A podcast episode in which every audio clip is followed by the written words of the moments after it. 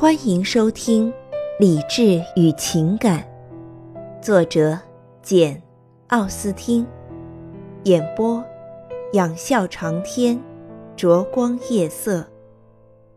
第四十八章，达什伍德先生被说服了，他觉得有必要马上邀请两位斯蒂尔小姐，而改年再邀请他妹妹的决定，则使他的良心得到了安慰。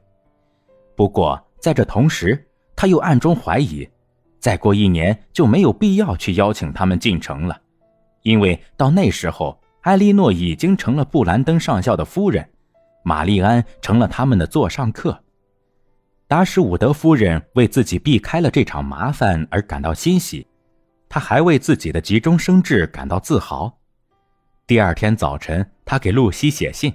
要求他和他姐姐在米德尔顿夫人肯放手的时候，马上来哈利街住几天。这理所当然使露西感到十分高兴。达什伍德夫人似乎在亲自为他操心，真是急他所急，想他所想。能有这样的机会同爱德华及其家人待在一起，这对他比什么事情都至关紧要。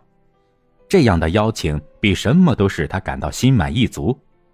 这真是一件叫他感激不尽、急不可待的大好事。却说他在米德尔顿夫人家做客，本来并没有明确的期限，现在却突然发现，他早就打算住上两天就走似的。露西收到信不过十分钟，就拿来给艾莉诺看。看完后，艾莉诺第一感到露西还真有几分希望，才相识这么几天就得到如此异乎寻常的厚爱。这似乎表明，对他的这番好意，并非完全起源于对他自己的恶意。时间一久，说话投气了，露西就能万事如意。他的阿谀奉承已经征服了米德尔顿夫人的傲慢，打通了约翰达什伍德夫人紧锁的心房。这些成果揭开了取得更大成功的序幕。两位斯蒂尔小姐搬到了哈里街。他们在那里非常吃香，消息传到埃莉诺耳朵里，进一步增强了他对事情的期待感。约翰爵士不止一次的去拜访过斯蒂尔妹妹，回到家里详细描绘了他们如何受宠的情况，谁听了都觉得了不起。达什伍德夫人平生从来没有像喜欢他们那样喜欢过任何年轻女子。他送给他们一人一只针素盒，那是一位移民制作的。他直接称呼露西的教名，不知道他将来能不能舍得放他们走。帕尔默夫人产后已满两周，身体状况很好。他母亲认为没有必要再把全部时间都泡在她身上，每天来探视一两次也就足够了。于是，结束了前一段的护理。回到家里，恢复了以前的生活习惯。他发现，达什伍德家两位小姐很想再度分享先前的乐趣。他们的妹妹回到伯克利街，大约过了三四天的一个上午。詹宁斯太太去看望帕尔默夫人，刚回来，见艾莉诺独自坐在客厅里，便急急匆匆、神气十足地走了进去。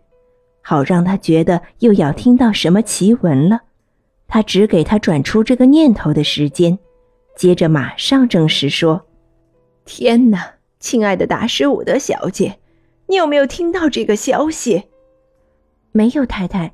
什么消息？”“好奇怪的事情，不过我会全告诉你的。我刚才到帕尔默先生家里，发现夏洛特为孩子急坏了。”他一口咬定孩子病得厉害，孩子哭啊闹啊，浑身都是丘疹。我当即一瞧，就说：“天哪，亲爱的，这不是丘疹性荨麻疹才怪呢！”护士也是这么说的。可是夏洛特不肯相信，于是去请多纳万先生。幸亏他刚从哈里街回来，马上就赶来了。他一见到孩子，说的和我说的一模一样。就是丘疹性荨麻疹，夏洛特这才放心。多纳万先生刚想走，我也不知道怎么搞的，居然想起来问他有没有什么消息。他听了得意的傻笑了，然后摆出一副一本正经的神气，看样子像是了解什么秘密似的。最后，他小声说道：“由于担心你们照应的两位小姐得知嫂嫂身体欠安的消息会感到难过，我最好这么说。我认为没有理由大惊小怪，希望达什伍德夫人平安无事。”什么？范尼病了？我当时也是这么说的，亲爱的。天哪！我说达什伍德夫人病了。接着，全都真相大白了。据我了解，事情大概是这样的：爱德华·费拉斯先生，也就是我常常拿来取笑你的那位少爷，看来这位爱德华·费拉斯先生与我表侄女露西订婚已经一年多了。你看，亲爱的，竟有这种事！除了南希，别人居然一点儿也不知道。你能相信有这种事儿吗？他们两人相爱，这倒也不奇怪。但是事情闹到这个地步，竟然没有引起任何人的猜疑，这也就怪了。我从来没有看见他们在一起过，不然我肯定马上就能看出苗头。你瞧，他们由于害怕费拉斯太太，就绝对保守秘密，直到今天早晨，一直没有引起他母亲和你哥嫂的丝毫怀疑。到了今天早晨，可怜的南希，你知道他本是个好心人，可就是没长心眼，一股脑全给捅出来了。天哪！他自言自语地说：“他们都这么喜欢露西，将来肯定不会从中刁难了。”说罢，连忙跑到你嫂子跟前。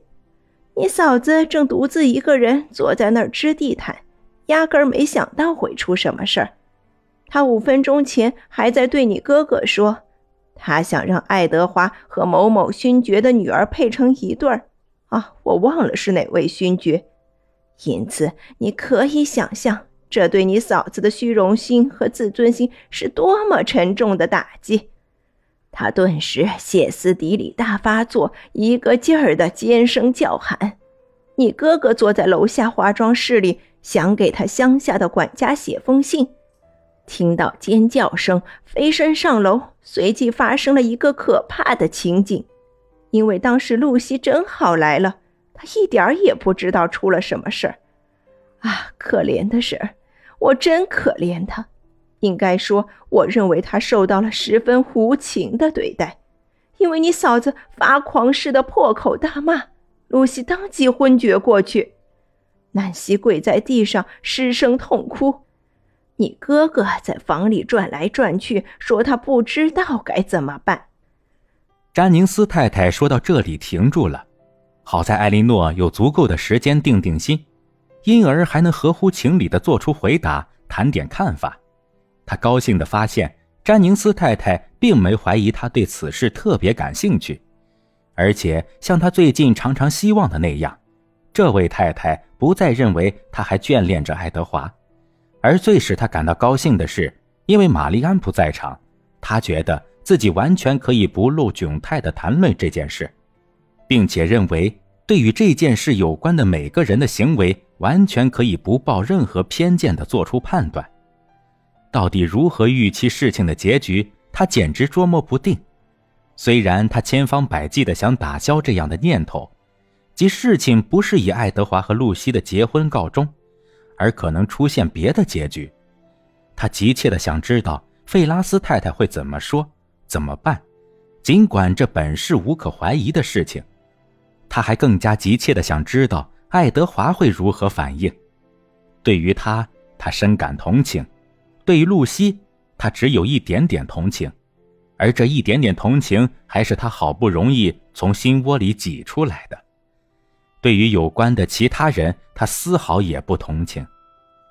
由于詹宁斯太太没有别的事情好谈，艾莉诺很快认识到有必要使玛丽安做好谈论这件事的思想准备，不能再蒙骗她了，要立即向她说明事实真相，尽力使她在听别人谈论的时候不要露出为姐姐担忧、对爱德华不满的神情。艾莉诺要做的是件痛苦的事情，她将搞掉的，她确信是她妹妹的主要精神慰藉。详细叙说一下爱德华的情况，这恐怕会永远毁坏他对她的良好印象。另外，在玛丽安看来，她们姐妹俩的遭遇极其相似，这也会重新勾起她自己的失望情绪。但是，尽管事情令人不快，还得照办不误。于是，艾莉诺赶快执行任务去了。她绝不想多谈她自己的情感，不想多谈她自己如何痛苦，因为他从第一次获悉爱德华订婚以来所采取的克制态度，以及启迪玛丽安怎么办才比较现实。他说的简单明了，虽然没法做到不动感情，他还是没有过于激动、过于悲伤。真正激动、悲伤的倒是听的人。因为玛丽安惊骇地听着，痛哭不止。艾莉诺倒成了别人的安慰者。妹妹痛苦的时候，她要安慰她；他自己痛苦的时候，他还得安慰他，他甘愿主动的安慰他，一再保证说他心里很坦然，并且苦口婆心的替爱德华开脱罪责，只承认他有些轻率。感谢您的收听，我是 CV 灼光夜色。欢迎订阅，我们下期见。